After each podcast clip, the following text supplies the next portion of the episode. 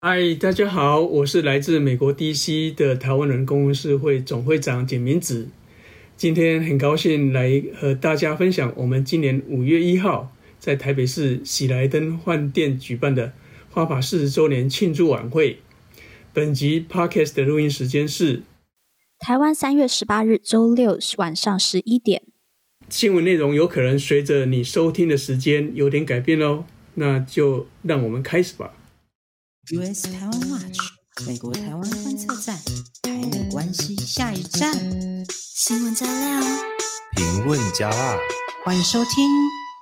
观测站底加啦。欢迎收听第三季第六十六集的观测站底加啦，我是可心，我是方瑜，我是雷豆。大家之前有没有看过观测站访问 FAPA 呢？就是藏在我们观测站出镜率非常高的那个台湾人公共事务协会。那今天就是由 FAPA 的会长兼会长，之前我们有访问去 DC 访问他，然后由他来开场。那原因是因为呢，FAPA 在五月一号会在喜来登换电。对不起，去看会长讲话，要学人家，好可爱哦，超可爱。他们会在喜来登饭店，就是有一个就是活动。那等一下我们的广告呢，会有呃相关的说明，简明子会长也会帮我们说明，大家可以再留意一下。OK，好，那我真的觉得最近超级多来台湾办的大活动，现在香菇啊 Jerry 也都回台湾，然后他们常就是。大家甚至都在疯狂的 参加跟各种外国的智库啊，或外国的一些论坛。那这周大家听到的话，应该是上周，就是我们的香菇，他就参加了 WFD，WFD 是英国的智库。然后 NDI 美国的智库，我们之前有访问过他们的台北办公室，还有 CCW 是公都盟，他们一起共同举办的论坛。那香菇在这个论坛上面呢，就来分享观测站是，因为香菇工程师嘛，其实坦白讲，他分享很多东西我其实听不太懂，但他就是 分享很多，就是工程他们如何去建造一个网站，然后去翻译这些有台的法案，让这个网站可以成为很多美国选民在投票的时候的一个指南。那他们怎么去做的？在这个论坛上面，我真的很开心，因为还在这个论坛上面可以看到来自科索沃的国会议员的访团，然后来自罗马尼亚的呃议员，在疫情过后看到好多不同国家的人来到台湾一起做交流，嗯、然后而且观测站还可以在其中做分享，就是超级开心的。好，哎，等一下，我想要问一下大家哦，这这个帮大家复习一下，我们美国台湾观测站一开始的时候，其实。最早最早就是写 code 起家的，嗯、对对对对，对，就是对啊，就是一开始的那个 project 其实就是要写 code，然后去把美国国会里面跟台湾相关的法案给它挖出来。只是后来我们做一个 side project，就是一个副副案副业，让我们的副业是来写 Facebook，然后就写一写写写到现 在，反而就是 Facebook 上对啊，就十几万人这样子。你好骄傲，就是这十几万人。对，而且而且一开始的守备范围其实只有只有国会。哦，对，结果现在就是已经大家在听，应该也都知道我们什么都讲了。对，然后我们就在二零一九年的时候把国会两个字拿掉，什么就改对对对，这样。对啊，没错。那哎，今天其实我们在录音的时间是三月十八号，就是哎，等我一下。像那个方宇要讲到三一一八之前，对，我还要再讲一次，我们的那个守备范围真的是越来越广。那我们在上礼拜的时候，我们发了一个访问，是我们去之前去 DC 访问二零四九智库的一个访问，我们访问了大作家，也是一个很厉害的资深研究员 Ian Easton。那他在讲他的新书的 Last Struggle，非常非常推荐大家去了解，整个是直接解密中共对台的这些战略以及。就是在智库最前线，如何讨论这个战略清晰跟战略模糊？嗯、大家赶快去看。好，真的刮 Ginky Ginky。好，交给方瑜。哎，我们现在看到很多这种讨论台美关系，尤其是跟台湾的这个自我防卫有相关的事情，我总是会想起一件很重要的事情，就是哎，我们今天录音的时间呢是三一八哦，三月十八号。嗯、那在九年前。二零一四年三月十八号，有一群社会工作者、社会运动者就冲入了立法院，嗯、然后占领了立法院，然后呢，挡下了我们原本要与中国签署的服务业贸易协定，简称“服贸”。嗯、两位主持人，你们那个三一八的时就时候大概是几岁啊？高中啊，高中还在高中考学测的时候。我那时候就是国中吗？大学生，大学生，屁呀！真的啊！我那我我那时候我那时候也也也在现场。哦，真的哦，哇，好棒哦！对，这然后，但是我现在上课的时候，跟同学们就大学生讲到说，哎，那个三一八非常的重要，然后台下就会有一种。呃，有点迷茫的表情，但大家要知道啦，就是说，如果当年没有挡下服贸，就是我们跟中国签署了服贸的话，那个平行时空下的台湾，嗯，你看想想看哦，那我们到现在就不需要再去讨论什么台美关系，也不需要讨论什么我们还要跟民主国家的同盟，也不需要讨论什么自我防卫啦。说实在，我甚至觉得哦，如果没有挡下福茂的话，我们现在还能不能够选总统，可能都有点疑问哦。对啊，所以呢，这是一个非常重要的这个事件。那我们赶快进入今天的这个讨论好了。好，因为今天新闻真的也很多，那我们就赶快来跟大家分享一下。好，也是，这不是不是我们害的。那今天我们会来讨论哪些新闻呢？首先，我们来看一下 AUKUS，就是澳英美这三国的一些合作进展。再来呢，我们来讨论一下台美贸易倡议的五项议题。那在第三节新闻的部分，上个礼拜有一个很大条的一个，在 Chris Miller 就是《晶片战争》这个作者，还有张忠谋他们之间一个世纪论坛。那我们会跟大家分享一下这个论坛当中说了些什么。那我们也会在最后的时候帮大家更新一下抖音的新闻，以及大家有可能如果我们在美国有一些听众的话，可能很注重的就是矽谷银行倒闭的这一些连锁反应，我们也会来跟大家讨论一下。OK，没错，今天的新闻非常多，那我们就赶快进入到我们的第一节新闻。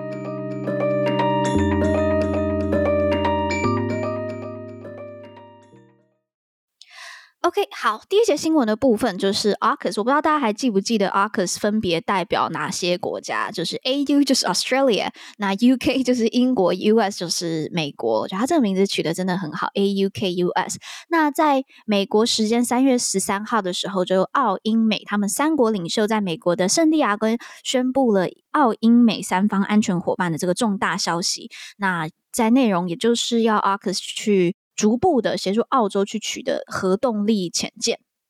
OK，那在这个联合声明呢，他们指出，就根据协议，美国打算在二零三零年的时候，年初的时候，向澳洲出售三艘的通用动力建造、配备传统武器的核动力维吉尼亚级的潜舰，那澳洲还可以在需要的时候再去购买两艘。那声明还提到呢，就是英国将跟澳洲一起去生产，还有部署新的潜舰。那这种就是三方开发的，就是三个国家共同开发的潜舰呢，使用了美国的尖端科技，那将在英国跟澳洲生产。值得注意的是，对澳洲的海军来讲，其实现役使用的潜舰叫做柯林斯级，那即将更换到的呢是这个刚刚说的维吉尼亚级的这个潜舰，这会产生一个非常大的变化，因为新的潜舰它的部分版本会是原来的几乎两倍大，这就代表说，就是所需要的澳洲海军的人数也会变成原先的两倍之多。那关于这一点呢，那个澳洲的总理艾班尼斯就指出，这项计划在未来呢，呃，四年将投入大概六十亿澳元去建造一座潜舰的基地，还有潜舰的这个造船厂。哦，不只是建造，应该是说是扩建的部分，然后还还要去训练这一些技术的工人。这个协议同时也指出，最早将在二零二七年开始就可以看到英国。还有美国的军队在西澳洲的这个地方轮调，而且部署潜舰，训练澳洲这边的船员，还有就是加强在整个太平洋地区的威慑力。不知道大家还记不记得，就是之前 AUKUS 宣布成立的时候，那个时候取消了法国人原本要。替澳洲打造的那个十二艘潜舰，而且取消了大概五百亿澳元，嗯，大概是新台币一兆元的这个合约，法国人气得不得了。嗯、但是呢，最主要是因为英国跟美国决定提供澳洲更先进的这个技术。哦，那除了潜舰之外呢，刚才这个新闻过了三天之后，就是在三月十六号的时候，美国还宣布要出售两百二十枚战斧巡弋飞弹。哦，这个只是第二个获得美国出售战斧巡弋飞弹的国家哦，第一个是英国。飞弹呢，总值大概两百七十六亿台币那么多。那 AUKUS 呢，在宣布成立的时候呢，它其实并没有提说，哎，它是针对谁？但其实所有人都知道是为了谁啦，对不对？那为什么要把它换成核动力潜舰，而不是原本的柴油动力潜舰呢？其实也是因为说，它的那个巡航范围可以达到台湾海峡，哦，也就是说，你看潜舰其实可以直接开到台湾海峡来。对，当然中国就非常的生气，这样。那拜登。总统呢，他就表示说，哎，虽然说这个是核动力潜舰，可是它不会配备核武，只是说有很厉害的飞弹之类的在上面。嗯，那英国首相苏纳克就说，这是有史以来第一次，哈，就是由这三个国家呢共同要在大西洋跟太平洋上面共同努力，然后维持这个海洋自由。嗯嗯嗯。嗯而且这个核动力潜舰其实重点就是它的续航力真的很比传统的还要强。那在跟 AUKUS 相关的这个新闻同一天发出来的，还有路透社的一个独家的报道，这个真的是香菇就会说这些大代志，大代志。对，真的最新的公开讯息就是表示说，呃，英国在去年呢，其实就大量的去批准了有关于这个潜舰的相关关键的技术跟关键的零件，批准说可以卖给台湾。哎，是故意故意在同一天放出的消息吗？那个路透社的？哎，其实也不知道啊，可是真的太巧了，因为根据英国政府的这一个出口许可的数据，嗯，去年也就是二零二二年。就是前面的九个月，其实英国政府授权许可企业出口到我们台湾的这种潜水艇相关的零件啊，还有技术，总值已经达到破纪录的一点六七亿英镑，也就是超过两亿美元。那路透社还报道，就是指出呢，这比过去六年加起来的总和还要多哦。嗯，那同时呢，也引述了这个不愿意具名的国会议员，还有前政府官员指出，这其实反映的是英国提升了对支持台湾的这种意愿。因为英国其实可以看到，它从二零二零年开始，它向台湾批准了这种出口价值高达八千七百万英镑的这些潜水艇的零件啊，还有技术啊，其实都远高于三年前，就是二零一七年。的才三万多，那还有二零一六年根本是零出口，那到了二零二一年的时候，嗯、这一个类型的许可被批准的呢，价值下降到略低于九百万的英镑，结果去年一下子突然暴增到一点六七亿，所以这个真的是很值得注意。嗯，对，还有一个其实更值得注意的一个，我觉得蛮重要的地方是在于说，英国在上周公布最新的这个国防预算，他们要大幅的增加国防预算，尤其是要增加在南海还有印太地区的这个部署。苏纳克首相呢，他就说要应对中国的野心，哦，就是他认为说中国的扩张态势已经会创造一个很危险、混乱、分裂的世界，然后呢，特别提到这是一个威权主义的国际秩序。还记不记得之前像那个 AUKUS 啊或什么的宣布的时候，他们都会故意的避谈说啊，我们不是要针对中国，不是不是。就最好笑的是那个时候的那个首相那个 Johnson 呢，他就会突然出来变康，就说对啊，我们就是要针对中国这样子，就是有有有他们那个外相啊。用很小心的这个字眼，然后那个首相 Johnson 就会出来比较抗。这也是他们的那个战略模糊吗？但是现在那个苏纳克首相已经直接就讲了，反正就是中国的扩张，这就是威权主义呢。他其实就是跟美国一起哦，就是这个民主国家同盟的意思。嗯，好，那我们来看一下。虽然有可能内容都差不多，但我们还是看一下中国外交部他们说些什么。他们说：“OK，如果是真的，那么这个将严重违反一个中国原则，损害中国的主权和安全利益，破坏台湾海峡的和平与稳定。啊，中国对此高度关注，并坚决反对。英国向台湾当局提供军事支援。那英国方面，他们的就是政府发言人也有针对这一个中国外交部的回应，有做一个声明。”在这个声明当中，他就提到说，英国长期以来根据实际状况向台湾发放出口管制货物的这个许可证，这些申请都符合相关规定。那在这个声明，他有补充说到，就是说，我们认为台湾问题应该由台湾海峡两岸人民借由建设性的对话和平解决，而不是威胁或是使用武力。嗯，诶，这边看到这个浅见哦，就特别想起说，这边我们就要再来请大家回来回顾一下。我们之前对李喜明总长的这个访问哦，也是在、哦、呃 Podcast 以及这个 YouTube 上面都有，就是我们本站的这个访问。李喜明总长他是潜舰出身的，潜舰的这个指挥官，舰长，他之前是当过舰长的，没有错，就是台海飞弹危机的那个时候，他其实就是舰长。但是虽然说他是潜舰出身，他其实不是很赞同台湾发展潜舰，为什么呢？因为他觉得太贵了。他觉得潜舰是一个非常 powerful 的武器，没有错，但是他觉得很贵，而且需要很长的时间。他的这个战略构想其实是说，因为我们时间不多，呃，很紧迫，嗯、那所以我们必须要把资源优先投入在一个比较轻薄短小、机动性高、存活率高的这些武器，嗯、所以他其实不太建议就是发展潜舰。当然，我们已经决定要发展潜舰，那我们就要把它做好嘛，对不对？就是对这个是不冲突的，哈，不冲突的。台湾目前预计啦，是要在二零二五年哦测试八艘潜舰的原型机。哎，大家知不知道我们原本有的这个潜舰都是二次世界大战时期使用的老古董，所以说我们厉害，对，就是可以维持那么久，其实也不容易。但是我们。还是需要一些啊，就是说，因为你潜舰就是可以很有吓阻的能力嘛，就是我们在数量上面其实是远远的不及解放军。我就说，在各种船舰方面，嗯、那如果我们有潜舰，当然是呃吓阻能力会增加。嗯嗯，好，那我们这部分我们就继续在台湾的这整个。军力上面的培育或是研发，我们就继续的关注。好，那除了军事议题以外呢，最近在贸易上面有很多的进展。那我们就进入到我们的第二节新闻的部分。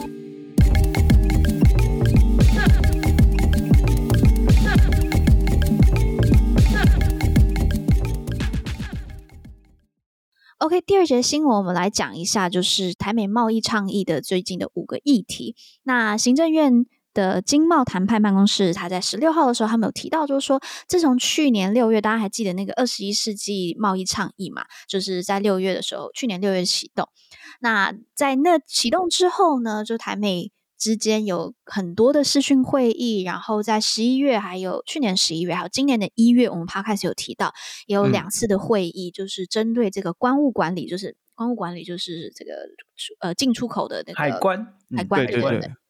然后还有贸易便捷化、良好的法制作业，呃，服务业的国内规章，还有加强反贪腐有效措施及扩大中小企业经商机会这五个议题去做充分讨论。我在这边跟大家讲一下，就是台美二十一世纪贸易倡议原本是有十，不是原本就是他们有十三个要讨论的重点，嗯、那现在是针对五个，先挑五个有可能比较好谈一点的内容，我们先来谈。那台美双方呢，也将针对刚才提到这五项议题签署 BTA，就是双边的这个贸易协定。那根据了解，签订时程会以就是今年上半年为目标。那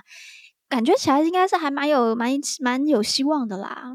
嗯，因为之前其实李纯老师也说过，这些议题其实已经谈很久了，应该会蛮算顺利。对，那除了这个之外，其实行政院的政委，然后同时也是我们这个经贸办的总谈判代表邓正中，他就强调，如果成功签署了这个台美双边的 BTA，可以让政府治理更透明，而且更能回应外界的需求。那除了这个之外呢，签订了协定之后，不但不会对就是企业有什么不利的影响，也不会有这个市场开放的问题，更不会让弱势的企业遭受到冲击，所以叫大家要可以安心呐、啊。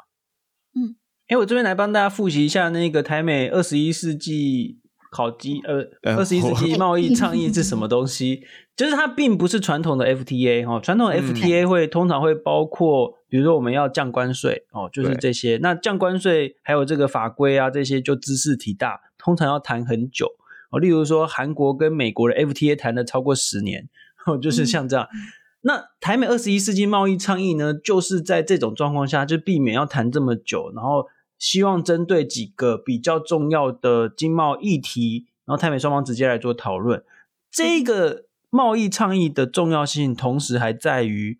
就是呢，之前美国它有推出一个叫做印太经济框架的东西，哦，就是要容纳很多国家。然后那个时候很多人就很很失望，说，哎，为什么不跟台湾呢？结果哦，美国就跟这个台湾两个双边直接来谈。那所以现在很多人就会说，哎，这个二十一世纪贸易倡议有可能谈判的内容反而会反过来去当做这个所谓的印太经济框架的参考，因为美国要跟很多很多的国家谈，当然会谈得更慢。台湾跟美国这样子两个先谈，反而可以就是提供一种就是有点像范本一样。好，那刚才有提到嘛，就是最主要的议题包括了要贸易便捷化，就是简单，就是这些什么通关啊这些程序要更简单。还有呢，大概是去盘整一些法制作业，然后就是要确保说法规透明啊，还有法规是不是有国际的标准啊等等。那在接下来也大概就是针对一些规范啊，比如说核发服务业的执照啊等等，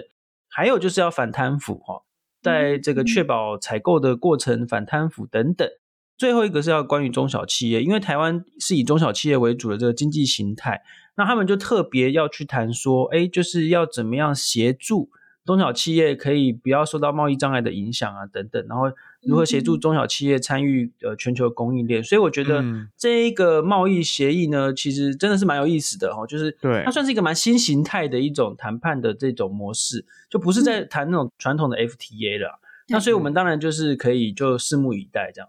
而且台湾如果可以把它谈好，就是这个新形态的 FTA，如果可以把它谈好，或许在未来也可以成为一个新的美国去跟其他的盟友，呃，在那个 IPEF，IPEF，对，真的太多太多太多那个太多个太多个不同的东西了。对对对，在 IPEF 就是或许就是美国可以在跟其他盟友谈判的一个新的方式，所以我觉得台湾如何去谈好的 FTA，嗯、呃，现在这个。二十一世纪贸易倡议也会是一个蛮具有象征意义的、具国际启发性的一个呃事件。OK，好，那我们就进入到我们的第三节新闻。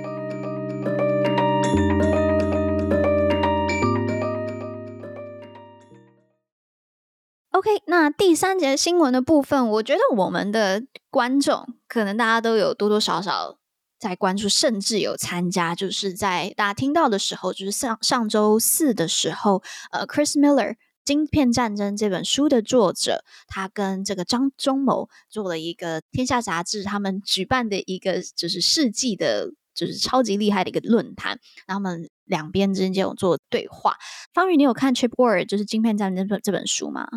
我就有看部分而已，因为它蛮厚的，那我就是.就是看一下它的最主要的论点。嗯那 Ledo 你有看吗？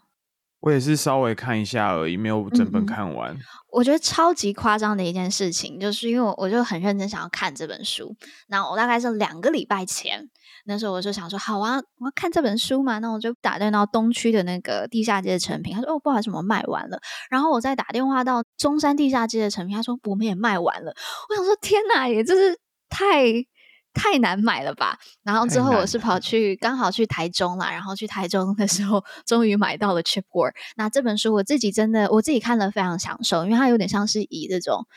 讲故事的方式去讲，去讲这个晶片在于地缘政治上面，然后还有它的发展如何发展成这么逐渐。比有可能比石油还更重要的一个战略物资，嗯、那非常虽然我们没有收天下任何钱，但我们还是非常推荐大家去看。也很欢迎天下跟我们合 作。谢谢谢谢雷豆。好，那来跟大家分享一下，因为我刚好有去参加世纪论坛，有去线上收听，先帮大家讲一下这次的论坛。我觉得最大最大的重点就是呢，张忠谋他首次是第一次去表态。支持美国就是延缓中国半导体技术发展的这个政策。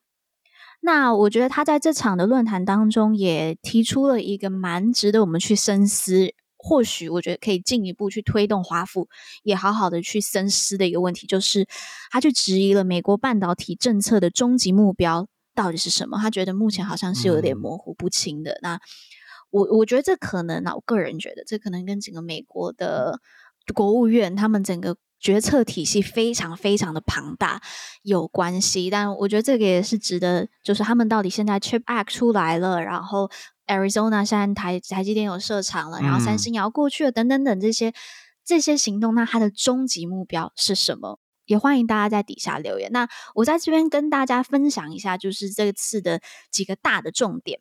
首先呢，赖副总统他在一开始就开场致辞，那他这个开开场致辞蛮明显的，就是一部分是针对台湾常常讲到这个掏空论嘛，就是觉得台积电去美国是在掏空台湾这样子的论述，直接去做回应。因为在《晶片战争》这本书里面，他有提到，面对中国的武力侵略，台湾跟台积电都陷入了两难。那赖清德说：“我今天要特别强调，没有。那他说我们非常坚定，台积电要留在出生、长大、茁壮的台湾，继续繁荣的发展。这是台湾政府对台积电的承诺，对台湾经济发展的承诺，也是对世界文明的承诺。对，所以，嗯，他基本上就是非常的坚定。对，坚定就提到，就是台积电会在台湾这件事情，我觉得有点。”安抚民心吧，就是大家对于掏空，我最近的论述真的真的好多。那或许等下方宇可以再讲一下要怎么去面对这样子台湾的 insecurity 吗？台湾的是台湾人的就是比较担忧的心情吧。好，那我再分享几个张忠谋在这一场活动论坛上面的一个重要金句。第一个金句呢是他说：“晶片产业的全球化已死。”这个之前他在。台积电的好像上工仪式吧，就有提到嘛。嗯、对，对，他就是说，呃，全球化已死，但自由贸易还没有死透，但它也濒临危境了啦，就是 in danger。这场论坛其实大家也在讨论一件事情，是说现在我们的因为国防安全的这一个价值观排序已经高于经济或者效率了。那在面临这件事情的时候，有可能全球化这个最追求高效率的概念，它已经。死透就是死死掉了。那就是在这场论坛的时候，大家其实不断在讨论一件事情：我们要如何在效率以及分散风险？现在好像台积电过去到美国就是一个分散风险的一个作为嘛，但是它去分散风险，同时它的效率也降低了。那我们要如何在效率跟分散风险之间达到一个平衡？那我觉得它这是一个动态平衡的啦。那但这是在这场论坛上面大家在讨论的。那第二个就是。张忠谋他也有提到，就是说台湾在工作文化上面的竞争力。那他就提到说，有人说过，如果设备呢在半夜一点钟故障，美国的话可能要等到早上八点的时候才会有人来修理并更新去复工。但在台湾半夜两点就就修好了，因为有工程师、技术人员虽然在睡觉呢，但还是会接到电话，然后即使被吵醒，他旁边的太太也不会多说一句话。那他说这个就是一个工作文化产生的一个竞争力。OK，那、嗯、呃，等一下，等一下，等一下，我我觉得，我觉得这个，我觉得这样讲哦，我觉得这件事情好像也不见得是一个非常值得值得去对对对鼓励的正面，因为 这个就是代表就是台湾劳工被剥削比较严重啊。不过，不过我还是必须说啦，就是说身在台湾要惜福好吗？就是不只是工程师这件事情，你知道台湾的服务业真的是服务的非常好。比如说，你要在美国找人来修个网路什么的，嗯、没有两个礼拜可能 弄不好，或者你打一个客服电话，可能要接个两个小时，都是非常的家常便饭。对，但是你在台湾可能。大家真的是被服务的很好，所以大家请珍惜台湾的人工非常的便宜，以及服务非常好这件事情。我觉得台湾所有人拜托，每一次看到在 Seven 全家的员工都好好的珍惜他们，感谢他们，他们真的是太厉害了。OK，我们有点偏题，我也很很想要听，就大家怎么看待张忠谋提到台湾工作文化竞争力这件事情，你怎么看？嗯、好，欢迎大家在底下留言。好，那张忠谋的第三个金句呢？他有有点引述这个 NVIDIA 的黄仁勋他提的有说过的一句话，他说台积电已经学会跟他四百个伙伴一起共舞合作，他指的伙伴就是他的客户，上下游厂商。对对对，没错，一起去共舞去合作。但 Intel 呢，从头到尾都是一个人在舞池里面跳舞。然后他说，我蛮认同黄仁勋的这个评论。那我觉得他这一点就是很清楚点出了另外一个台积电，他在策略上面、策略选择上面，还有他在市场。定位上面的一个成功，那让这个成功也是让他的客户可以信任他，跟他合作更好，然后让他持续在国际竞争场域上面保持领先的一个原因。以上的金句是我自己挑的啦。OK，那最后一个内容我觉得蛮有趣的事情是说，当时主持人就有问张忠谋说：“哎，你如何看待 Chris 的这本书，就 chip ward 这本书？”然后张忠谋他就说：“我觉得最好的一个称赞就是 I wish I had written this，就我希望这本书是我写的。那我想这真的是代表这本书真的写的非常的好。不过呢，就是张忠张忠谋也有提到说，他觉得。”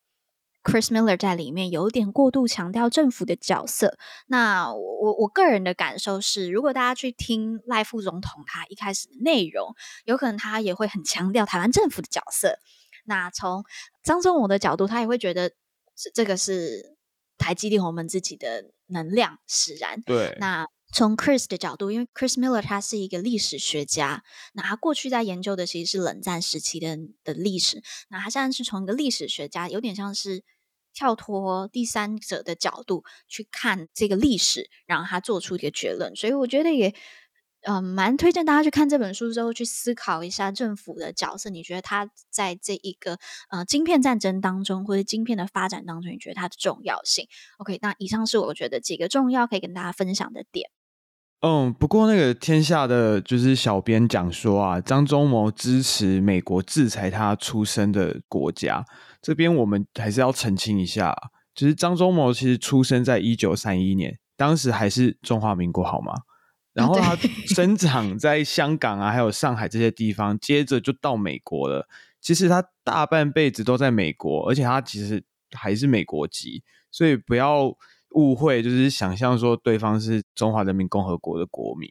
金片战争里面也有提到，就是张忠谋他的过去，然后他嗯、呃、是没有提到他身份认同啦，但是就是有提到他的过去，然后常常大家会说张忠谋是回来台湾。但其实从张忠谋的角度，可能是去台湾，嗯，因为他其实跟台湾之间的就除了完全没有连接。他到台湾的时候完全没有任何连接。对，确实是如此。嗯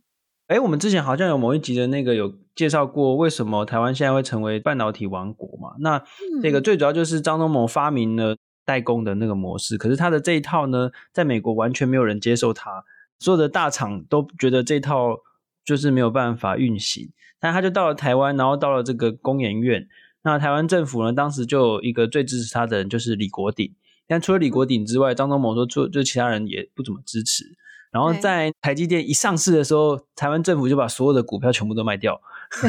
其实也非常不看好代工的模式。那代工的模式意思就是说，其实就是晶片的设计跟晶片的制造分开。像台湾这边就是专门的制造。那那个设计啊，或什么是完全的分开的。嗯嗯嗯，我可以补充一下，嗯，就是张忠好像一九七六年还是什么时候已经有提案，那时候他在德州仪器呃、嗯、Texas Instrument 工作，然后那时候他就已经有提案给德仪，就是说可以用这种专门制造的方式，就只只做制造，然后但是并没有被接受。那他之后是自己成立了台积电，然后去完成他这一个提案在德仪的想法。他那个时候的那个比喻，他的比喻就是说，你看写书的作家也没有自己印书啊，所以你那个印刷厂就是专门印书，然后呢，像晶片制造就等于像是写书的作家一样，你就专门把书写好啊，然后制那个印书就交给印刷厂来印，大概是这个概念了。嗯，那然后那个时候他找到了就是荷兰商，诶，台湾祖国。祖国之一，好多祖国。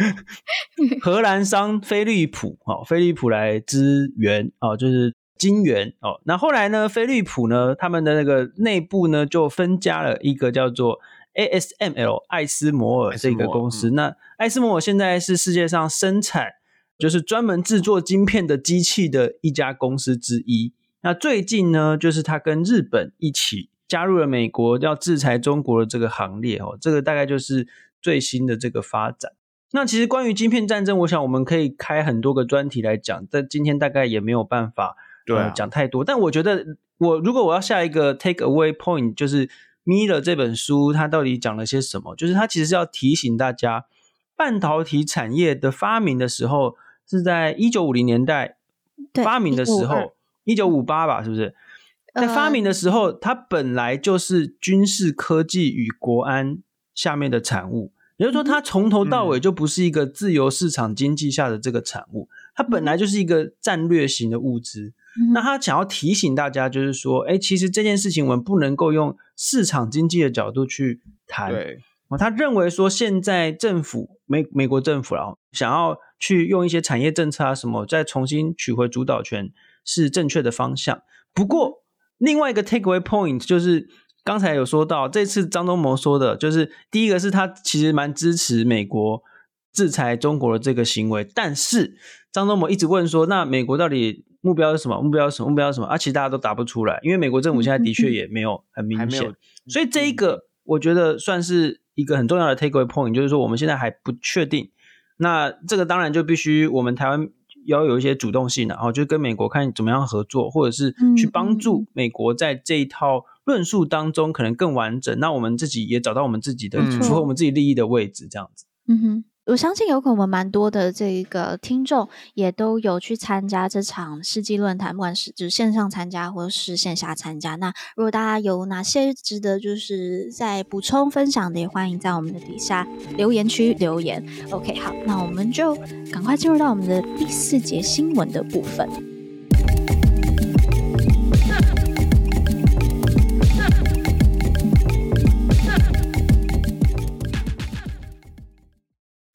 那第四节新闻是比较，我们会短短的提到一下啦，就是延续我们之前在抖音的讨论。那 Lado 是不是可以帮我们更新一下抖音有什么新的？呃，TikTok 有什么新的禁令吗？嗯，没错，就是关于这一个 TikTok 的禁令啊，三月十六号其实最新的 update 的消息就是指出，拜登政府已经正式透过财政部底下的外国投资委员会提出要求，TikTok 的中国所有者。必须要出售在公司当中的这个股份，不然的话呢，就要面临美国的这个禁令。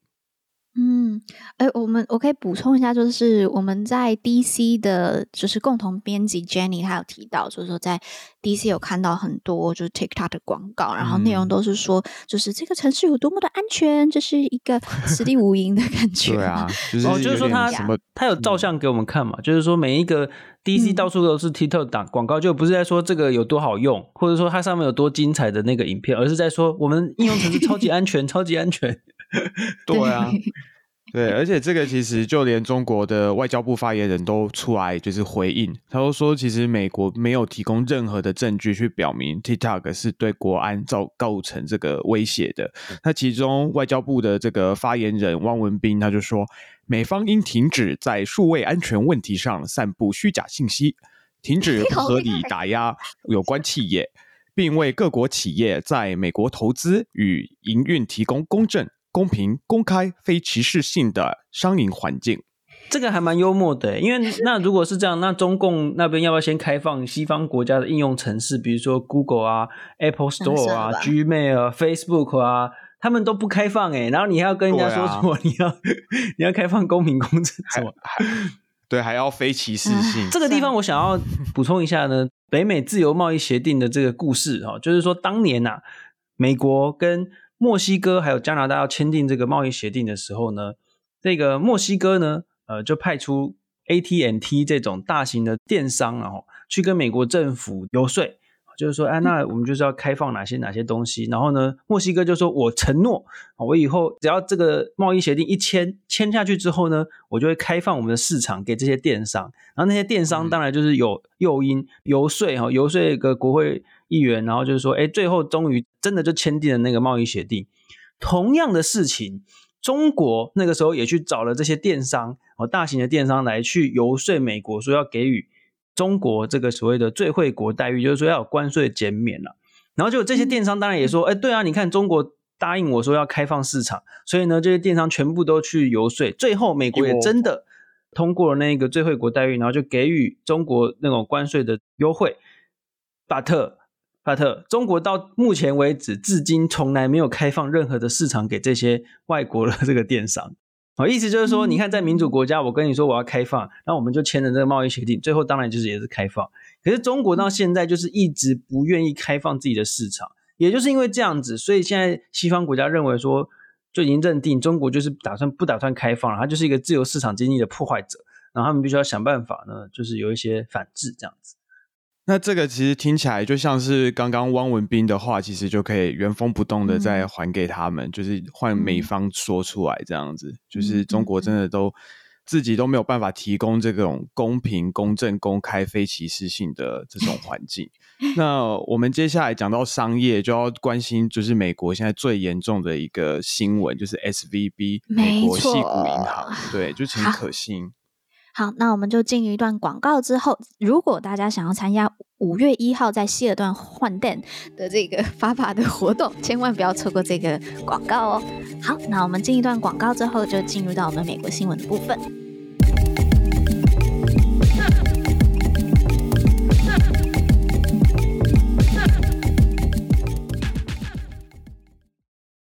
嗨，大家好，我是在美国 DC 的 FAPA 台湾人公共事务会的总会长简明子。今天很高兴来和大家分享，我们今年五月一号在台北市喜来登饭店要举办的 FAPA 四十周年庆祝晚会。这一次我们有请到前美国国家安全顾问 John Bolton，还有曹兴诚董事长做我们晚会的嘉宾来致辞，一起见证台美关系最好的时刻。欢迎大家来参加，想知道更多，请到 FAPA 的网站。fapa.org fapa.org。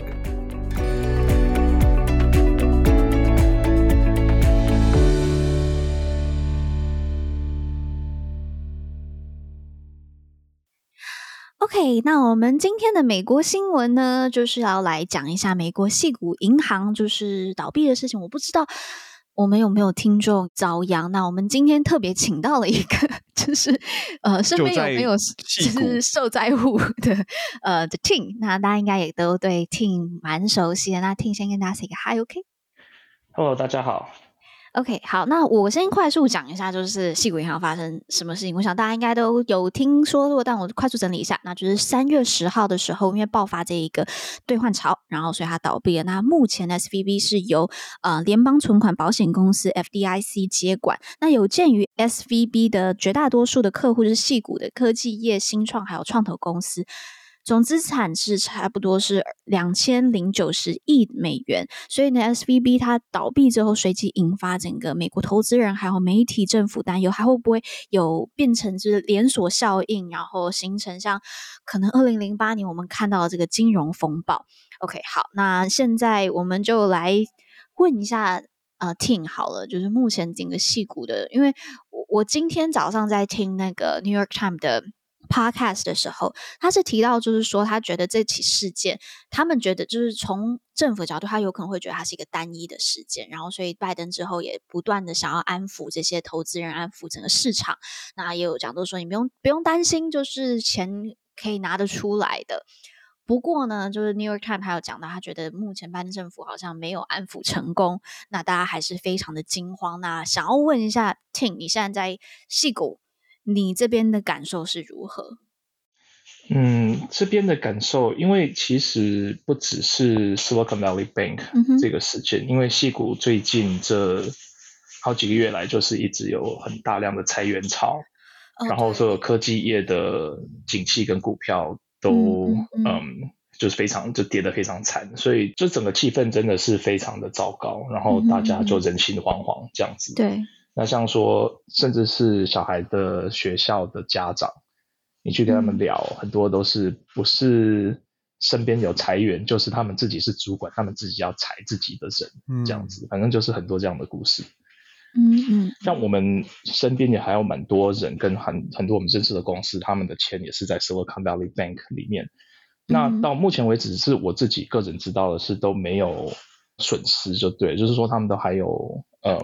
全额就是领回来这样子，算是对。那.可是大家当然都会就是立刻隔天马上去大银行，像 Chase 啊、Bank of America 去开新的账号。呀呀呀呀！对，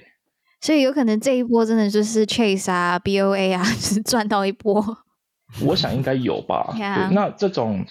大家应该知道，就是就是美国的银行套也有分很多种，也，就是那种国际的银行股，或者是国内。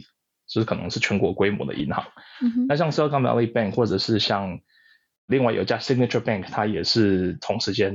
倒闭。然后 First Republic、嗯、像这种的比较小型的，嗯，或者是比较区域性或者说比较 local 的银行，嗯、那他们为了要跟大银行竞争，所以他们会提出一些比较好的利率吧，或者是说他们会有一些比较好的放款的一些条件这样子。嗯、那这些小银行为了也是为了要跟大银行竞争，所以他们可能采取了一些。高风险的操作，对对，所以才会有点像造成今天这样的局面。嗯嗯嗯，诶，刚才 Tim 有提到这个就是裁员潮这件事情嘛，那刚好因为最近香菇跟 Jerry 也回来，那香菇在 Microsoft，他也有提到，就是真的很多人就是这样被裁掉了。然后他提到一个我觉得比较呃其实难过的事情啦，但是也有一点有趣的，就是他说在 COVID 期间的时候，那段时间真的就是整个呃 Silicon Valley 这些很多的科技公司，他们有真过度的。去聘请员工，那他说你会看到很多的人开始就是在 You 就 YouTuber 啊，就有点就他进到 Google 之后开始拍我在 Google 的一天，每天早上八点起床，十点进到公司里面，然后呢，哇，我们的 cafeteria 真的有够棒的，就是会在 YouTube 上面看到很多这种在拍 Vlog 的人，因为他们就一大堆聘了一大堆人家进来，他说就等到裁员潮之后，这群人通常会是第一批被。嗯被 fired 的，然后我们就提到第一批被 fired 的人，fired 的当下瞬间，一定要赶快拿出手机，就是 capture 你目前，Oh my god，我好难过，还哭得出来，赶快哭一下，就是我被裁员了。好，但是我不知道 Tim 怎么看这件事情，但我觉得在过去的整个经济的气氛下面，好像。我觉得有点虚，然后或是整个景气看起来很好的样子，融景的时候，然后就有可能过度的一些投资或过度的扩张。那我不知道在这个银从这个矽谷银行这件事情上面，是不是也有一点？我觉得民众其实对于过去两年的经济成长，其实感觉有可能是虚的。嗯，因为不管是这个 QE 之后大量的热钱进去，然后。就是这些很很很多的，就是大家原本觉得应该要衰退，但没有衰退。我不知道大家在面对目前的这种经济的呃或者金融的这种发展，我觉得是不是大家因为觉得很虚，所以今天突然有个 SVB 的银行倒闭的时候，大家开始觉得，然后又加上我们过去二零零八年，大家开始这个恐慌是很难被收回来的。因为过去这个一直都觉得很虚的感觉，就瞬间爆发。嗯、我不知道我有没有好好的 articulate 我的那个想法，但不知道 Tim 有没有这样的感觉。嗯，我我觉得是因为如果你看股市啦，或者说你看一些经济指标，就是说在疫情的这两三年来，嗯、就是这个段期间，它真的出于常规的那种发展。对对对，那。就其实人的心态就是这样，很多人就是说，那有这一波，我要好好去利用它，我要好好去把握它。可是这个东西它什么时候会、嗯、会再回归到原来的那个趋势？嗯、很多人讲不准，或者说他的那个时间点没有抓好。嗯，那更大的来看的话，就是大概零八年的那样讲 quantitative easing，那个时候它差不多。从那个时候到最近的利率差不多都是低于，几乎是零，right？那对，甚至在呃疫情的时候，那个就是利率还是放的非常非常非常的低，嗯、因为它要振兴经济。对。那现在反而就是说，因为这样子，那个通货膨胀突然又爆发，然后又有战争，然后有很多其他的因素，大家应该都呃有听过。嗯。那现在就是变成说，你突然。整个局势是相反过来的，那你要去阻挡这个东西的时候，它就会有发生一些，就是可能大家不想看到的这样子的效果。嗯，我我觉得能够就是 relate 这样的感受吧。那其实我觉得，就连在台湾，我觉得最近在跟一些朋友在讨论这个股市啊或者什么的时候，就大家都会觉得很无奈。一件事情就是大家没有没有人在看基本面了，就是很。就是这些基本面，有时候它已经很难去 indicate，就是未来的趋势，好像就是在做起来的时候也有点虚。我我不知道，我不是一个就是很高度关注股市的人，所以如果有听众有其他想法，欢迎你来跟我们分享。那我觉得这整个嗯、经济，大家如何去看待未来的？因为现在其实就像整个美国政府很希望把这一个担忧、恐惧的这个氛围赶快把它压下来，然后不要让它有连环效应嘛。但我个人对于这件事情，我好像我我比较担忧一点，我比较悲观一点啦，因为我觉得过去整个经济的发展真的是有点太太没有这么正常化嘛，我不知道怎么对对对，有一点这样的感觉，嗯。嗯而且我也补充一下，就是呃，台湾的大家也要小心一点，因为我已经看到有一些类似的阴谋论已经出现了，是关于就是 SVB 的这种事情。他都说，哦、呃，台湾现在这么亲美，可是你看美国是一个一个礼拜就倒三间银行的国 家，经济这么烂，然后台湾真的要跟美国亲近吗？我已经看到有类似这样的，真的假的？我不知道接下来会不会发酵，因为我就是在一些就是那种类似社群讨论那种。网站上面看到，嗯嗯嗯对，所以我不知道接下来会不会发酵，但是大家可能可以注意，因为 SVB 这个事件是才刚发生，而且其实大部分台湾人不会像 Ting 或者是像可心这样子知道说，美国的银行有分为全国性等级或是国际性等级、地方等级，其实不太理解，嗯、他们可能会觉得这三家银行都是很大的。然后也确实大了，S V B 也蛮大的。对，但是另外两家其实就没有规模没有这么大了，嗯嗯、对啊。但是台湾人可能不晓得，就会觉得说啊，对，美国经济真的很很差很差，然后我们可能怎么样？对，这个可能要小心。嗯，嗯，我觉得要更多了解背后的一些结构性的因素啦。嗯、然后，如果 就是。有一些政治宣传的内容，大家就就提升自己的资讯判读力吧，各位。好，那今天谢谢 Tim 在最后的时候跟我们分享在呃 Silicon Valley 的第一线的感受。那谢谢大家。哎，方宇有要什么补充的吗？没有，这个复这问题非常的复杂。好。那谢谢大家收听观测站底加啦，我们会讨论台美关系、国际动态。我们的粉砖 US Taiwan Watch 美国台湾观测站也会随时更新台美政治的动态。而这个 Podcast 就是来服务现在太忙只能用耳朵收听新闻的你，也会帮各位加料加辣。那听到最后，别忘了在你收听的平台 follow 观测站，帮我们按赞哦。我是可心，我是方瑜，我是 Little。好，那我们就下周见喽，拜拜，拜拜，再会啦。